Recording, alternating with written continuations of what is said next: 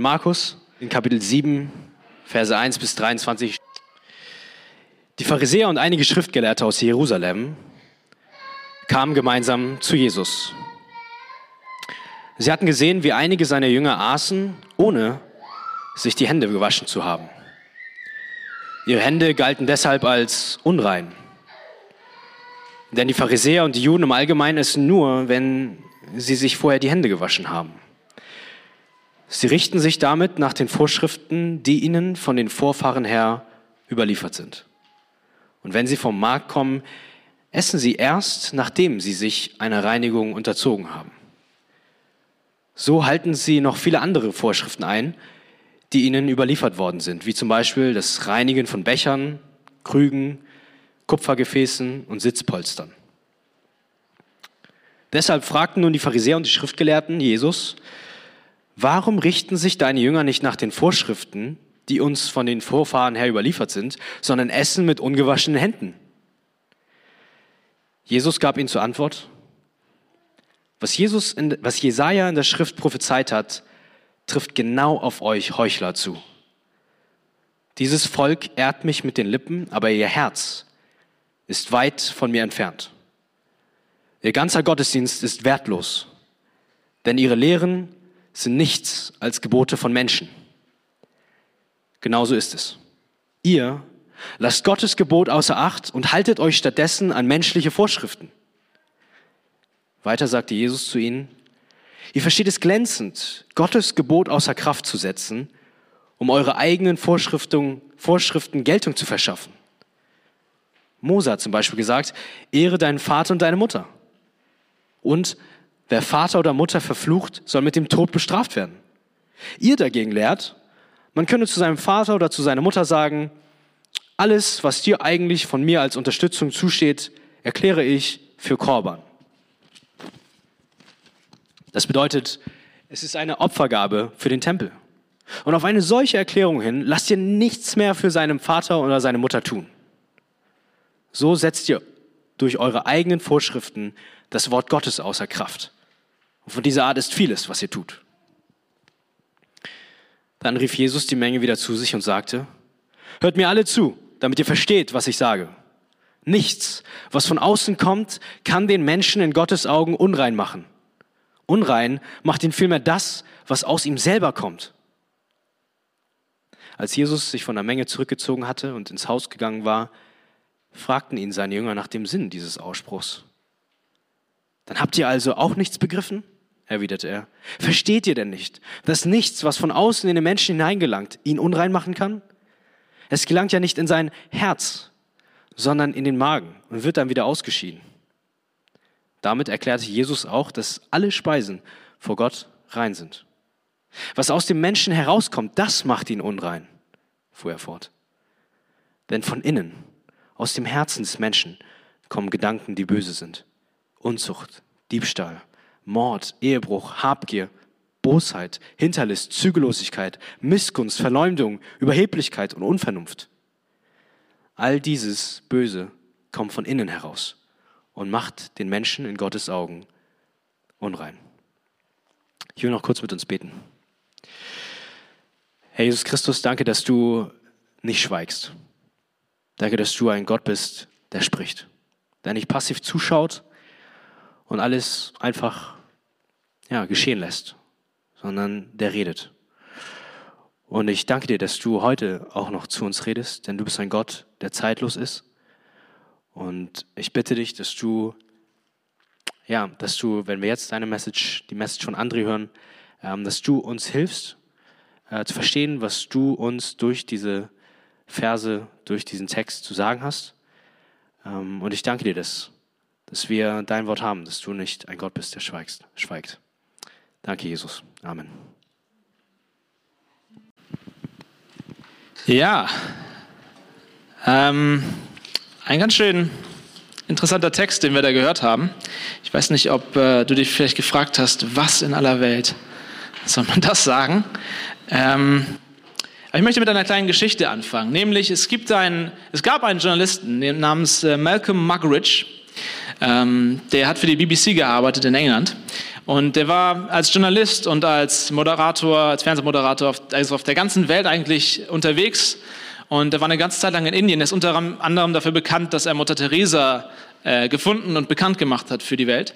Und ähm, er, war ein, er war verheiratet und er war ein Mensch, ein Mann, der von seinen Sinnen gerne ähm, Gebrauch gemacht hat. Und es gibt so diese eine Geschichte, wo er in Indien in einem Fluss ist und dort baden will. Und er sieht auf der anderen Seite des Flusses eine Frau, wie sie sich auszieht und ins Wasser geht. Und das ist diese nackte Frau auf der anderen Seite des Flusses und er sieht sie und er ist total erregt und er springt ins Wasser und will zu ihr. Und während er da so ins Wasser springt, fällt ihm ein, so ja, meine Frau, die ist auch noch da und eigentlich ist es nicht so cool, was ich hier mache. Aber dann heißt es in seinem, seiner Biografie, er, er schwimmt so stark und so schnell er kann, um seinem Gewissen zu entfliehen. Und er taucht aus dem Wasser auf und ist total aus der Puste und er sieht vor sich diese Frau, als er vor ihr steht und ist total schockiert. Weil er sieht Folgendes, er schreibt, sie war alt und grauenhaft anzusehen. Ihre Haut war verschrumpelt, aber das Schlimmste war, Sie hatte Lepra. Diese Kreatur lächelte mich mit ihrer zahnlosen Maske an. Und diese Erfahrung ließ dann Margaret zittern und murmelnd, keuchend sagte er dann leise zu sich selber Folgendes, was für eine schmutzige und ekelhafte Frau. Aber dann überkam ihn diese schockierende Einsicht und er sagt, nicht diese Frau war schmutzig und ekelhaft, sondern mein eigenes Herz. Da ist ein Mann, der begegnet einer äußerlich unreinen, schmutzigen Frau. Und als er sie ansieht, blickt er eigentlich in sein eigenes Herz und er sieht, was in seinem eigenen Herzen drin ist behalte diese Geschichte vielleicht ein bisschen im Hintergrund, wenn wir jetzt in diesen Text reingehen. Und bevor ich auf den Text eingehe, müssen wir uns angucken, was, was für einen Zusammenhang das gibt. Weil diesen Text kannst du nicht verstehen, wenn du nicht den Rest von diesem Markus-Evangelium, von dieser Lebensgeschichte von Jesus, die der Evangelist Markus aufgeschrieben hat, damit wir wissen, wie Jesus Leben und Tod abgelaufen ist, ähm, du, du, kannst diese Geschichte nicht losgelöst verstehen, weil im ganzen Markus-Evangelium, und wenn du schon in einem unserer Gottesdienste warst, dann, dann hast du das so mitbekommen, im ganzen Markus-Evangelium ist dieses Thema Unreinheit eigentlich präsent. Ganz am Anfang im ersten Kapitel begegnet Jesus einem Aussätzigen. Vielleicht ist es sogar ein Leprakranker, wir wissen es nicht genau. Und er begegnet ihm und alle fragen sich, was wird er mit ihm machen? Und dem zweiten Kapitel begegnet er Zöllnern. Zöllner waren damals, heute sind sie auch nicht beliebt. Ich war übrigens zehn Jahre Finanzbeamter, ich weiß, dass sie nicht beliebt sind. Und er begegnet einem Zöllner und, und die sind damals als unrein verschimpft und man, man durfte nicht mit denen essen. Das waren Leute, mit denen man sich nicht abgegeben hat in der damaligen Kultur. Und er geht zu den Zöllnern zum Essen und die Leute fragen sich, was passiert jetzt, wenn Jesus das tut? Und in dem fünften Kapitel, wir hatten einen Gottesdienst mit dem Thema, begegnet Jesus in einem unreinen Land mit unreinen Tieren, nämlich Schweine, für Juden damals ähm, No-Go, begegnet er einem Menschen, der unreine Geister in sich hat. Und Jesus begegnet einer unreinen Person nach der anderen. Und dann die nächste Geschichte, das ist die Geschichte, die wir im letzten Gottesdienst haben. Vielleicht erinnert ihr euch, ist die Geschichte, wo Jesus einer blutflüssigen Frau begegnet. Das heißt, eine Frau, die kontinuierlich Blutung hat. Und das galt damals ebenso als unrein. Und Jesus wird von dieser unreinen Person berührt. Alle fragen sich, was passiert jetzt? Und direkt die nächste Geschichte nach dieser Geschichte, die wir heute gelesen haben, da begegnet Jesus wieder einer Frau und diese Frau hat auch ein Problem mit unreinen Geistern. Und sie ist eine Heidin, eine Griechin, die für die Juden auch wie eine Art Unantastbare eigentlich ist. Und, und wieder ist die Frage, wie, wie wird Jesus damit umgehen und was wird passieren? Und das Spannende ist, in jeder einzelnen dieser Geschichten, wo Jesus unreinen Menschen begegnet, würde der jüdische Leser von damals, von vor 2000 Jahren erwarten, dass Jesus sich ansteckt. Ja? Dass Jesus angesteckt wird von dieser Unreinheit. Das ist wie eine, wie eine fiese Grippe. Und alle erwarten, er würde kontaminiert werden von dieser Unreinheit. Und das Spannende im Markus-Evangelium ist, was uns eigentlich überraschen müsste als Leser, jedes Mal, wenn Jesus unreinen Menschen begegnet, wird er nicht unrein, sondern sie werden rein. Jesus Reinheit ist ansteckend. Jesus Reinheit kontaminiert die unreinen Menschen, denen er begegnet. Das ist erstaunlich. Nicht die Unreinen machen ihn unrein, sondern er macht die Unreinen rein. Und dann, genau in diesem Kontext, kommt Jesus und begegnet Pharisäern und Schriftgelehrten. Pharisäer und Schriftgelehrte, kurz gesagt, das ist die religiöse Elite des Landes. Das sind die Besten der Besten aus der religiösen Kaste sozusagen. Das sind die, die alle Regeln und alle Zusatzbestimmungen zu allen Regeln einhalten und bis aufs Kleinste. Und sie kommen nicht von irgendwo, sie kommen von, im ersten Vers seht ihr das, aus Jerusalem, aus der Hauptstadt. Und sie kommen quasi extra aus Jerusalem angereist, um rauszufinden, was macht Jesus so und vielleicht, wo können wir was finden, wo er Fehler macht, wo wir ihn anprangern können, weil religiöse Leute, wenn du schon mal religiöse Leute kennengelernt hast, lieben es, Fehler zu finden lieben es, Fehler bei anderen zu finden. Das ist die Reinheitspolizei, die hier anreist aus Jerusalem. Und sie finden genau das, was sie suchen. Sie finden nämlich die Schüler von Jesus, wie sie sich nicht die Hände waschen. Ja, und sie gehen und sie petzen, sie gehen zu Jesus und sagen, deine Schüler waschen sich nicht die Hände. Wusstest du das? Und sie versuchen Jesus quasi über seine Schüler zu kriegen und zu sagen, hey, wir können dich anprangern, weil du, du, du bist kein Mann Gottes, wenn deine Schüler sich nicht die Hände waschen. Und jetzt wundern wir uns vielleicht ein bisschen, mit Händewaschen ist nicht Hygiene gemeint. Es geht hier nicht darum, dass Jesus unsauber war oder dass Christen sich nicht die Hände waschen. Ähm, nicht, dass ihr es falsch versteht. Es geht hier rein um was Rituelles.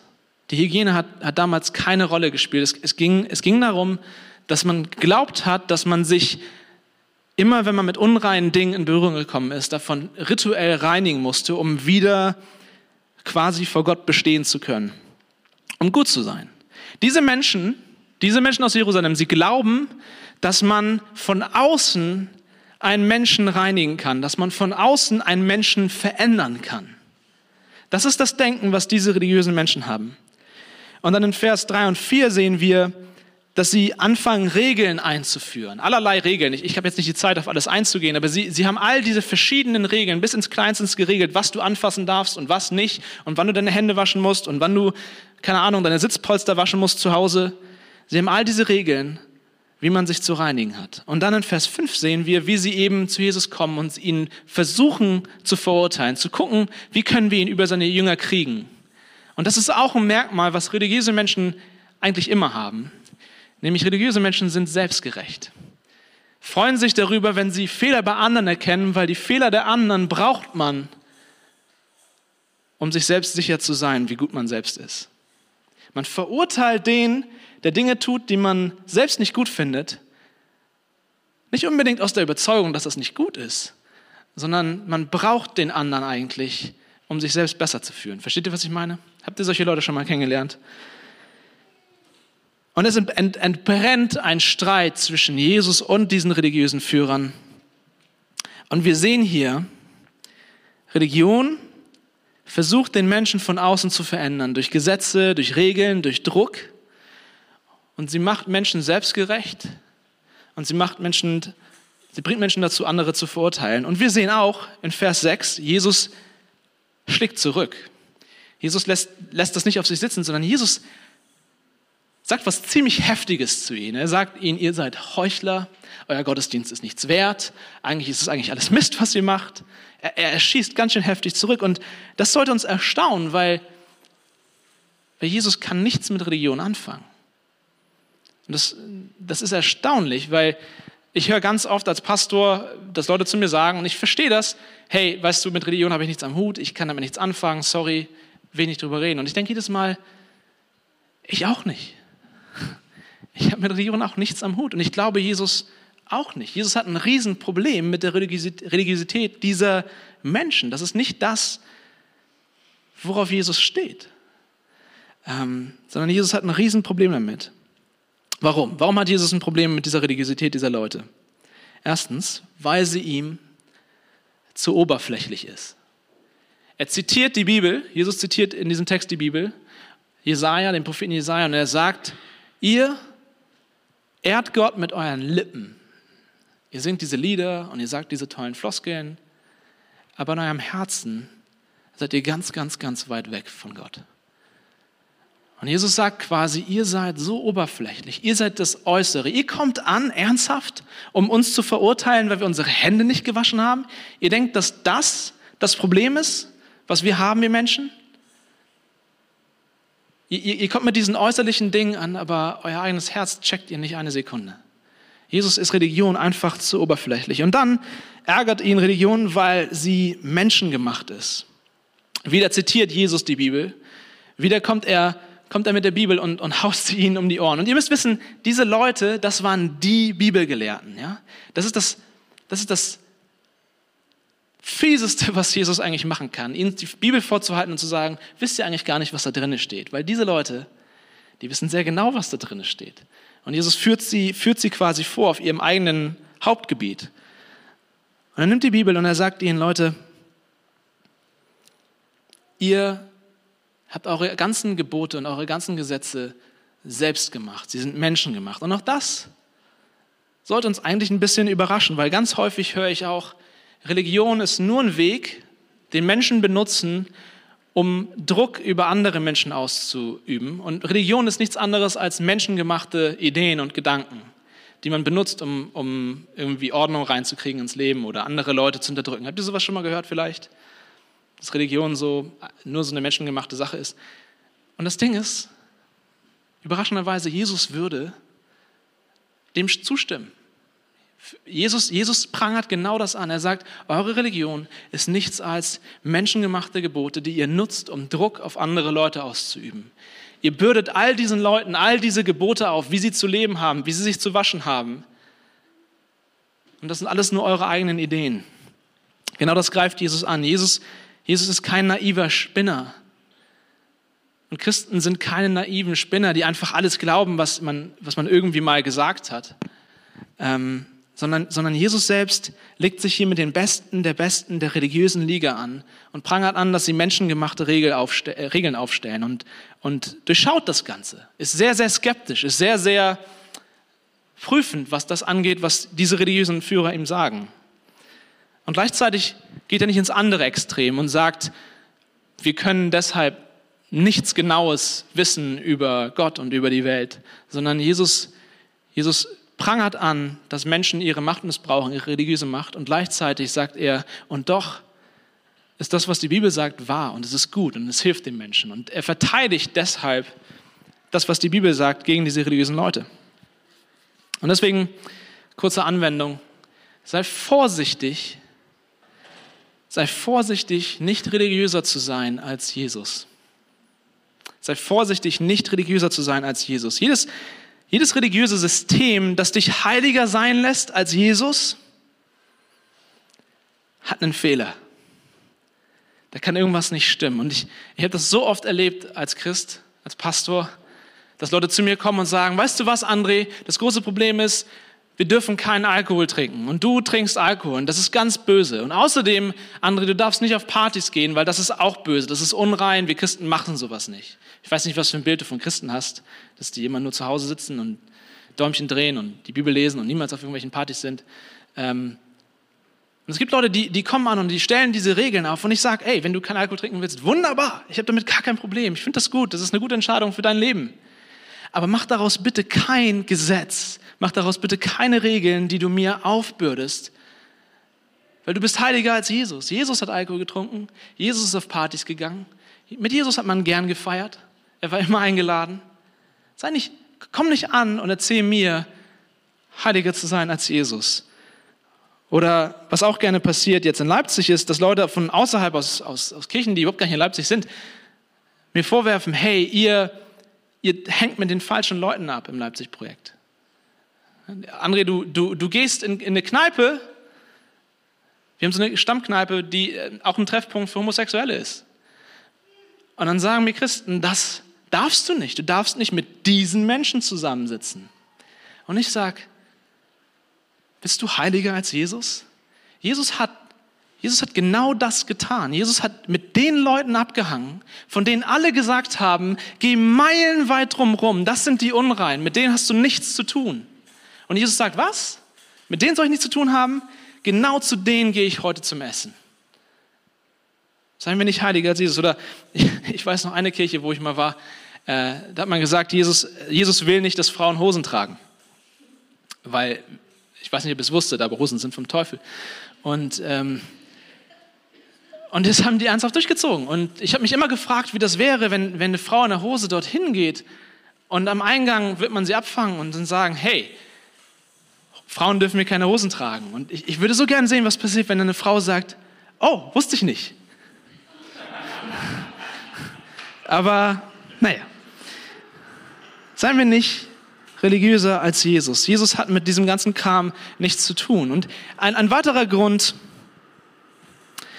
warum Jesus was ein Problem mit Religion hat, ist, weil Religion bedeutet Heuchelei. Religiöse Menschen predigen gerne Wasser und trinken Wein. Und wie viele Skandale haben wir, wir als Kirche, ja, ob nun katholisch, evangelisch, ist doch egal, aber wie viele Skandale haben wir über die letzten Jahrhunderte gehabt und einer nach dem anderen. Es ist so schwer zu verkraften für mich, weil ich denke, wir selbst sind solche Heuchler. Wir sagen den Leuten, hey, das ist der Standard, nach dem ihr leben sollt, und dann tun wir etwas ganz anderes. Und das, es, gibt, es gibt kaum etwas, was, was uns als Christen so sehr schadet wie unsere eigene Heuchelei. Ähm, und er gibt hier ein Beispiel in Versen 10 bis 13. Da gibt es so ein komisches Ding, das nennt sich Korban. Das ist ein bisschen komisch. Es ist im Prinzip nur, hat bedeutet, dass ein Jude damals zum Tempel gehen konnte und feierlich vor Gott sagen konnte, ich mache Korban. Und das bedeutete, all meinen Besitz schenke ich Gott. Und wenn du das gemacht hast, dann warst du einer von den richtig Guten. Kannst du dir vorstellen, oder? Wenn du all dein Geld Gott gibst, dann musst du auf jeden Fall einen guten Platz im Himmel kriegen. So, das war das Denken. Und, und das haben die Leute gemacht. Das Ding war nur, dein Leben lang durftest du deinen Besitz behalten und ihn benutzen. Erst am Ende deines Lebens, wenn du gestorben bist, wurde alles dem Tempel gespendet. So, und das haben jetzt Leute gemacht. Und damals, muss man auch wissen, gab es keine Rentenversicherung. Die Rentenversicherung, die Leute damals hatten, war, waren die eigenen Kinder. Man brauchte die Kinder, damit sie einem Alter versorgen. Und wenn jetzt ein richtig guter Jude gesagt hat, ich mache Korban, konnte er zu seinen Eltern sagen, Mama, Papa, ey, ich weiß, ihr verhungert, aber ich habe mein Geld Gott versprochen und deswegen kann ich euch nicht helfen. Ich bin leider zu heilig für euch. Sucht euch einen anderen, der euch hilft. Und äh, versteht ihr diese Heuchelei? Versteht ihr, versteht ihr das Problem, was Jesus hat? Jesus sieht das und er sagt, ihr setzt all, ihr habt all diese Gesetze, die, die euch helfen, euch gut zu fühlen, dass ihr die Guten seid, dass ihr die Heiligen seid. Und letztendlich führen sie dazu, dass ihr so unethische Entscheidungen trefft und euch dabei auch noch gut fühlt. Er, er prangert diese Heuchelei an. Meine Frage an dich. Bist du religiös? Bist du religiös? Ich meine damit nicht notwendigerweise spirituell. Das ist eine steile These. Ich glaube, man kann sehr religiös sein, in dem Sinne, wie es hier in dem Text ist, ohne überhaupt an Gott zu glauben. Ich kenne eine ganze Menge, die sehr religiös handeln, ohne dass sie irgendwas mit Gott am Hut haben. Die Frage ist, beurteilst du Menschen nach oberflächlichen Maßstäben, die du dir selbst zurechtgelegt hast, und tendierst du dabei dazu, deine eigenen Fehler zu übersehen? Hast du eine Tendenz dazu, andere Menschen oberflächlich zu beurteilen, nach Regeln, die du dir selbst gesetzt hast, und deine eigenen Fehler übersiehst du dabei gerne? Hast du eine Tendenz dazu? Dann, dann bist du vielleicht religiös. Und ich, ich weiß, vielleicht denkt der eine oder andere, okay, das ist jetzt irgendwie so ein Thema, was vor 2000 Jahren für die Juden spannend war aber so richtig, richtig, heutzutage ist ja kein Thema mehr. Ich bin mir da nicht so sicher. Ich, ich könnte eigentlich eine ganze Palette von Beispielen bringen. Und ich weiß, es nervt ein bisschen, aber ich bringe einfach mal das Beispiel Klima. Ähm, und, und, und ich muss dazu was sagen, nämlich, ich bin da voll für. Ich bin da voll für, dass wir diesen Planeten gut behandeln. Ja? Ich finde ich find das Anliegen sehr richtig. Ich finde nur spannend, wenn du dir genau anguckst, wie darüber gesprochen wird, dass man, obwohl wir in einem Land leben, in dem kaum noch jemand in die Kirche geht, wir, sobald es ums Klima geht, unheimlich religiöse Floskeln sogar wieder rausholen. Auf einmal ist die, die Rede von, ich weiß nicht, ob ihr das, ob ihr das öfters hört, das Wort Klimasünder. Das schon mal gehört in einem Artikel? Ja, das sind, das sind Klimasünder, die sind das Problem dieses Planeten. Und wir, wir haben einen Artikel nach dem anderen und im Fernsehen kommt es auch mal wieder vor, dass uns gesagt wird, wir Menschen sind die Geißel der Natur, wir sind das Unreine in dieser Welt und wir verunreinigen den Planeten. Und dieses ganze Thema Reinheit ist auf einmal total aktuell. Und wir, wir sind es, die, die das Unreine in diese Welt bringen. Und es gibt so einen, so einen spannenden Artikel von Stephen Asmer, der ist schon zehn Jahre alt. Das ist, wenn man den mal liest, heißt Green Guild. Ist auf Englisch, aber ähm, es ist spannend. Wenn du den, der ist zehn Jahre alt, wenn du den jetzt liest und das weißt, wie alt er schon ist, der Artikel, dann ist es so treffend, was er sagt. Das ist total lustig. Und er hat, er hat dieses eine Beispiel, wo er sagt, er ist auf einer Party und sie reden so auf dieser Party und auf einmal sagt eine Person, ich recycle nicht. Und er, er beschreibt, wie, er, wie die Luft auf einmal aus diesem Raum gesaugt wird. Alle still sind, auch in der letzten Ecke sein jemand sein Glas fallen lässt, die Musik auf einmal stoppt und alle diese Person angucken und sie mit ihren Augen verurteilen. Wie, du recycelst nicht. Ähm und wie gesagt, ich, ich, glaube, ich glaube, es ist alles gut und richtig. Das ist wunderbar. Das Anliegen ist richtig. Die Frage ist doch trotzdem, warum haben wir dieses, dieses innere Verlangen danach, zu den Reinen zu gehören und haben so einen Gefallen daran, andere Leute zu den Unreinen zu zählen. Das sind, das sind die CO2-Sünder. Das sind die Bösen. Die können wir verurteilen. Auf die können wir schauen und uns besser fühlen, dass wir drei Tonnen weniger CO2 verbrauchen. Jesus hat diese Unterhaltung mit den Pharisäern, den Schriftgelehrten. Und dann Nachdem er ihnen quasi ein paar Ohrfeigen gegeben hat, verbal, dreht er sich zur Menge um, zu den Leuten, und er sagt ihnen, hey, er sagt ihnen im Prinzip, nicht das, was von außen in den Menschen reinkommt, ist das Problem. Nicht äußerlich, nicht oberflächlich ist das Problem, sondern das, was aus dem Menschen herauskommt, ist das eigentliche Problem, was der Mensch hat. Und dann, nachdem er das gedroppt hat, kommt er zu seinen Jüngern und sie sind alleine, sie sind im Haus und die Jünger sagen, Jesus, äh, kannst du das nochmal erklären? Wir verstehen das nicht ganz. Meinst du jetzt, keine Ahnung, also nicht das, was reingeht, sondern das, was hinten rauskommt, ist das Problem. Das verstehen wir nicht ganz. Sie sind ein bisschen verwirrt und Jesus muss es nochmal erklären. Und er erklärt, Leute, es geht nicht um diesen ganzen äußerlichen Kram. Gott hat daran kein Interesse. Es geht nicht um das, was reinkommt in den Mund, weil es nicht ins Herz geht, sondern es geht in den Magen. Der, der Lauf, den das Essen nimmt, geht durch den Magen und dann wieder raus. Es trifft das Herz nicht. Unser Problem ist aber unser Herz und nicht unser Magen. Jesus, Jesus will uns sagen, unser Hauptproblem ist nicht äußerlich, sondern unser Hauptproblem ist hier drinne. So wie Malcolm Muggeridge, der auftaucht vor dieser Leprakranken, will Jesus uns den Spiegel vorhalten und sagen, dein Hauptproblem ist nicht äußerlich, dein Hauptproblem liegt in dir. Äh, ich weiß nicht, ob ihr die Geschichte von Dr. Jekyll und Mr. Hyde kennt. Kennt das irgendjemand? Ähm, eine neuere Version, die so ein bisschen davon geklaut ist, ist Hulk bei Avengers. Avengers-Fans hier? Vielleicht fünf, okay, gut. Äh, ich hätte mehr erwartet, aber egal. Ähm, das ist diese Person, Dr. Jekyll, der ein Serum erfindet, mit dem er das Böse in sich von sich trennen kann. Das Ding ist nur, wenn er das Serum nimmt, dann wird er zu diesem Bösen. Das Böse wird von dem Guten getrennt, aber er wird dann zu, dem, zu der bösen Seite von sich, nämlich zu Edward Hyde. Und das Erste, was passiert ist, er ist total überrascht, wie böse er eigentlich wirklich ist. Als das Böse richtig zum Vorschein kommt, auf einmal fängt seine böse Seite an, äh, Morde zu begehen und, und richtig fies zu werden und so. Und Dr. Jekyll kriegt richtig Angst vor dieser bösen Seite in sich. Und er versucht dann die ganze Zeit in dieser Geschichte das Böse in sich zu besiegen irgendwie. Und er strengt sich so richtig an, er spendet, er tut Gutes, er geht in die Welt und versucht der beste Mensch zu sein, der er sein kann. Und er strengt sich wirklich an. Und dann eines Tages sitzt er auf seiner Veranda und es gibt diese, diese, diese geniale Szene, wo er einfach da sitzt und überlegt, und nachdenkt und all das nochmal Revue passieren lässt, was er getan hat, wie sehr er sich angestrengt hat. Und er kommt auf den Gedanken, ich habe dieses Serum erfunden, ich habe alles getan, um diese böse Seite in mir klein zu machen und ein guter Mensch zu sein. Ich bin so viel besser als all die anderen Menschen. Wer hat sich jemals so sehr angestrengt, ein guter Mensch zu sein wie ich? Und dann heißt es, er sagt, als ich die, kaum hatte ich diesen selbstherrlichen Gedanken zu Ende gedacht, als mich ein Anfall entsetzlicher Übelkeit verbunden mit Schüttelfrost überkam und ich blickte an mir herab und ich war wieder Edward Hyde. Versteht ihr? In dem Moment, wo er sieht, was er alles getan hat und sich daran erfreut, wie gut er ist und sich vergleicht mit all den anderen, kommt der Stolz in ihm hoch. Aus seinem Herzen heraus, nicht, nicht äußerlich. All das, was er äußerliches getan hat, all die guten Dinge, haben ihn nicht wirklich innen drin verändert. Innen drin ist dieser Stolz, der aufbegehrt und zack ist er wieder Edward Hyde. Wir können das, das Böse nicht von außen besiegen, auch nicht mit so viel Anstrengung. Denn unser Herz ist unrein. In unserem Herzen schlummert etwas Böses.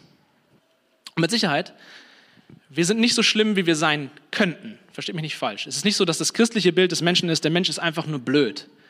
Nein, Gott hat uns gut gemacht. Am Anfang der Bibel sagt er über uns, er hat uns gut gemacht. Er wusste, was er tut. Und da ist noch eine Menge Gutes im Menschen.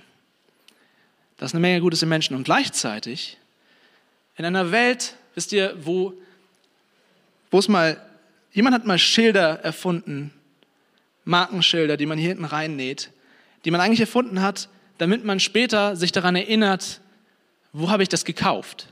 Ja? Aber in einer Welt, wo wir diese Schilder nicht mehr da hinten reinnähen, sondern so groß wie möglich hier vorne rauf machen, nicht damit wir wissen, wo wir es gekauft haben, sondern damit alle anderen wissen, wo wir es gekauft haben. In so einer Welt bin ich mir ziemlich sicher, dass, dass die meisten Leute sich nach außen hin besser geben, als sie wirklich sind. Das ist viel Gutes, aber das ist auch viel Schlechtes. Das Herz ist, ist das Problem. Mich eingeschlossen. Das ist auch genauso mein Problem. Was ist wirklich in meinem Herzen? Was ist wirklich in meinem Herzen? Der Text fordert uns alle heraus, sich das zu fragen. Ja, ich glaube, in meinem Herzen ist auch Liebe. In meinem Herzen sind auch gute Gedanken. Aber da ist auch ein guter Anteil Hass. Und ehrlich gesagt, mir wäre das richtig unangenehm, wenn Jesus jetzt diesen Text nehmen würde, den wir gerade gelesen haben, diesen letzten Abschnitt in dem Text, diese Auflistung der, der üblen Dinge, die wir so in unserem Herzen haben. Und er würde das hier vor uns mit, mit mir durchgehen und sagen, André, lass uns mal durchgehen durch die Liste und lass uns mal sehen, was wirklich in deinem Herzen ist. Das wäre mir so richtig unangenehm für euch. Ich weiß nicht, wie angenehm dir das wäre. Da ist die Rede von Unzucht. Wie oft degradiere ich, wie oft degradierst du andere Menschen in deinem Herzen, in deinen Gedanken zu Objekten? Ob virtuell oder einfach nur in deinem Kopf. Wie oft degradierst du andere Menschen zu Objekten? Dann kommt da Diebstahl, Mord als nächstes. Puh, da bin ich jetzt fein raus. Ich bin, bin ein richtig guter Kerl, was das angeht. Wobei, wenn ich so überlege, wenn ich im Auto sitze und jemand schneidet mich im Auto oder auf der Autobahn, habe ich schon ganz schön oft gedacht, wenn der jetzt anhält und ich würde ihn so gern aus seinem Auto boxen.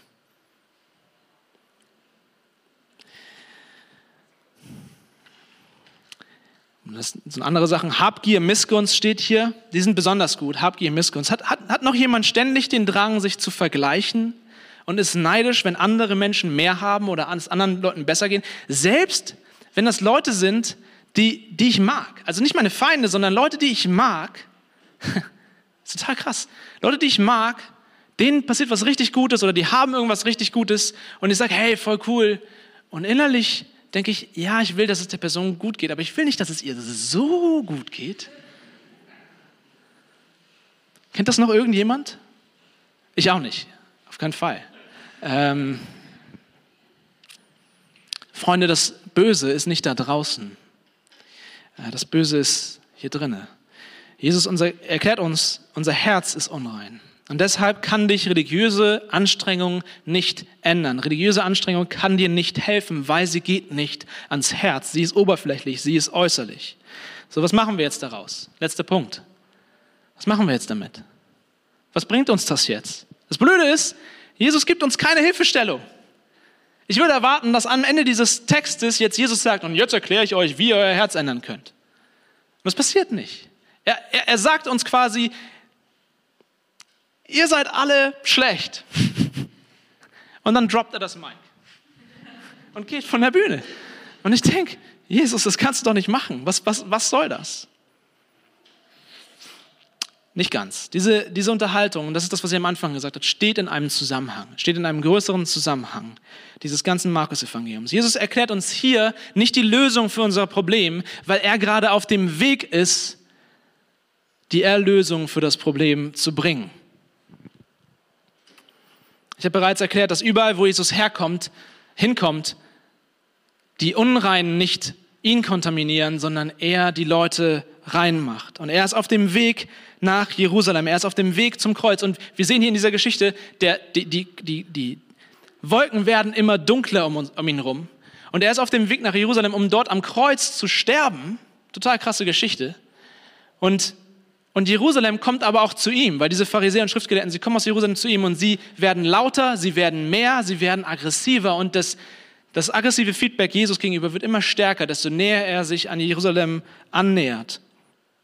Und Jesus in diesem Text, oder Markus besser gesagt, gibt uns einen kleinen Hinweis darauf, was die Lösung ist. Das ist ein ganz kleiner Hinweis, nämlich Markus kommentiert ganz kurz in diesem Text, was Jesus sagt. Ich weiß nicht, ob es aufgefallen ist, aber in Vers 19 sagt, ich muss den Text selbst mal holen, in Vers 19 heißt es, es gelangt ja nicht ins Herz, sondern in den Magen und wird dann wieder ausgeschieden. Und dann heißt es, und das ist ein Kommentar von Markus, damit erklärte Jesus auch, dass alle Speisen vor Gott rein sind. Es ist, als wenn Markus uns auf etwas hinweisen will, als wenn er erklären will, hey, das solltest du nicht übersehen. Und eigentlich im, im richtigen Text heißt es nicht, er erklärt einfach nur, dass die Sachen rein sind, sondern es heißt dort wörtlich, er erklärt alles für rein. Er erklärt die Sachen für rein. Und damit sagt Jesus hier etwas Unerhörtes. Etwas Unerhörtes, etwas Skandalöses, weil bisher hat Jesus sich gestritten mit diesen religiösen Führern und er hat angeprangert, dass sie selbst Gesetze machen, wo Gott keine Gesetze gemacht hat. Und er benutzt die ganze Zeit die Bibel im Gespräch mit ihnen und sagt ihnen, das steht in der Bibel, das steht in der Bibel und das, was ihr sagt, steht da nicht. Und bis dahin kann, können wir sagen, ja, okay, Jesus, du, du hast recht. Aber jetzt in diesem Moment, in dem Moment, wo er sagt, nichts ist unrein und ich erkläre alles für rein, überschreitet Jesus eine krasse Linie. Weil in dem Moment sagt er, alles, was in der Bibel steht, im Alten Testament steht, ja, über Reinheit und Unreinheit. Da stehen so Sachen wie das Schwein, das Schwein ein unreines Tier ist.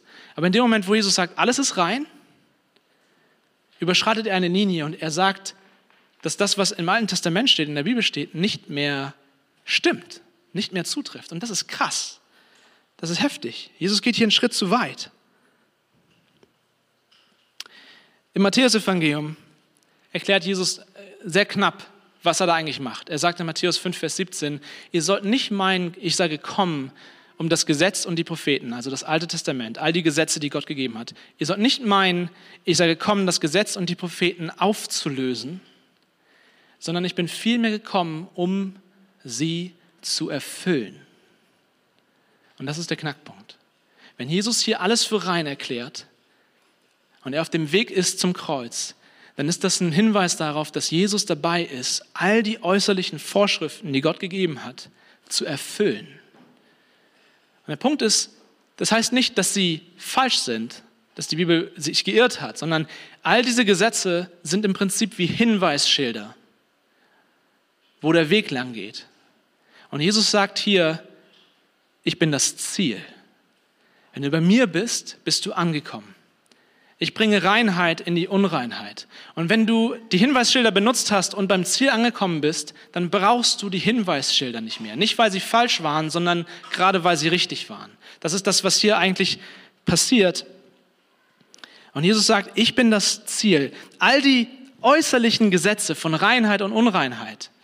Immer wenn Gott den Leuten im Alten Testament gesagt hat, ihr sollt kein Schwein essen, ihr sollt das nicht tun, dann sind das Symbole dafür, dass wir lernen, dass wir unrein sind, dass wir ein Problem haben.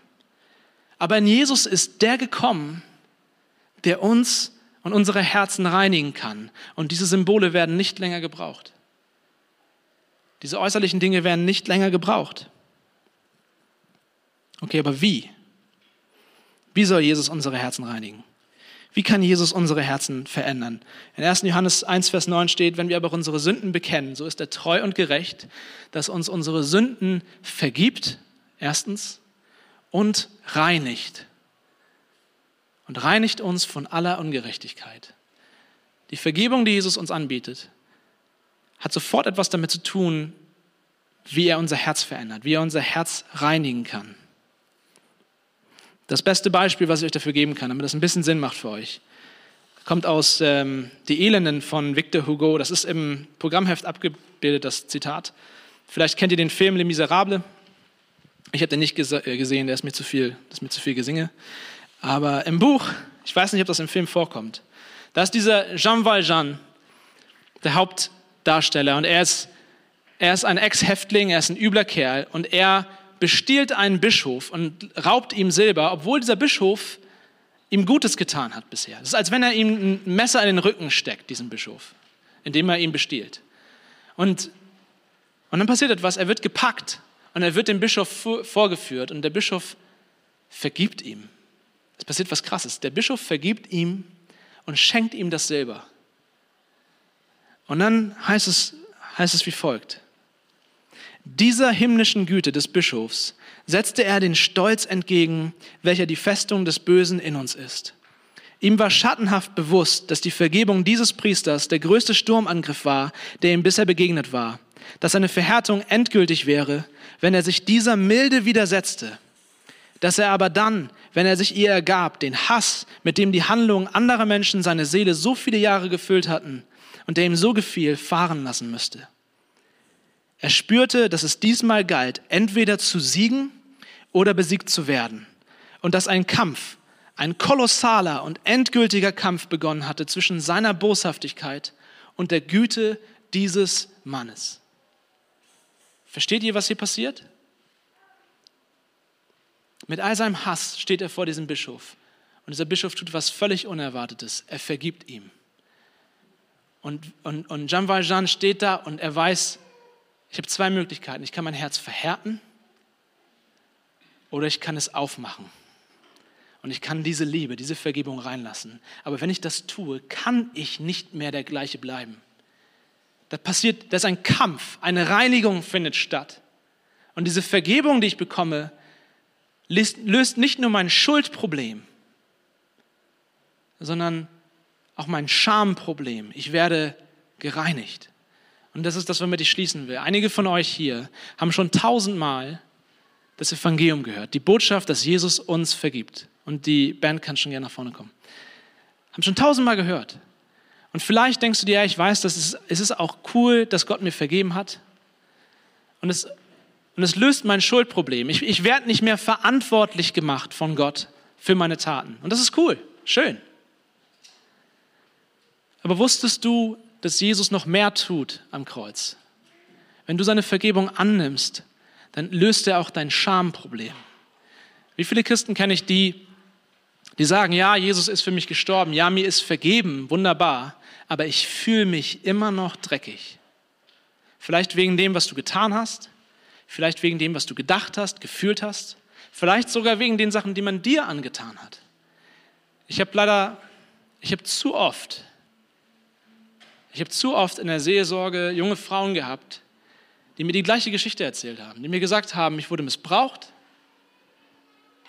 und ich stehe jeden Tag unter der Dusche und ich wasche und ich wasche und ich wasche mich und ich versuche diesen Schmutz runterzukriegen. Aber es bringt nichts. Jesus ist nicht gekommen, dir deine Schuld zu vergeben. Jesus ist gekommen, dich zu reinigen. Jesus kann unser Herz reinigen. Mit seinem Blut wäscht er einmal durch. Und ich möchte dir heute sagen, Jesus erklärt nicht nur die Speisen für rein, Jesus erklärt auch für dich für rein, wenn du seine Vergebung annimmst. Er will nicht von außen an dich ran und dich von außen mit Regeln und Gesetzen ändern. Er weiß, dass das nicht geht. Sondern er will an dein Herz ran und er will dich von innen nach außen verändern. Jesus kommt nicht mit Ratschlägen als guter Lehrer, der dir sagt, hey, so kannst du es mal besser machen, sondern Jesus kommt als Retter, der dir ein neues Herz schenken will. Jesus reinigt unser Herz. Amen.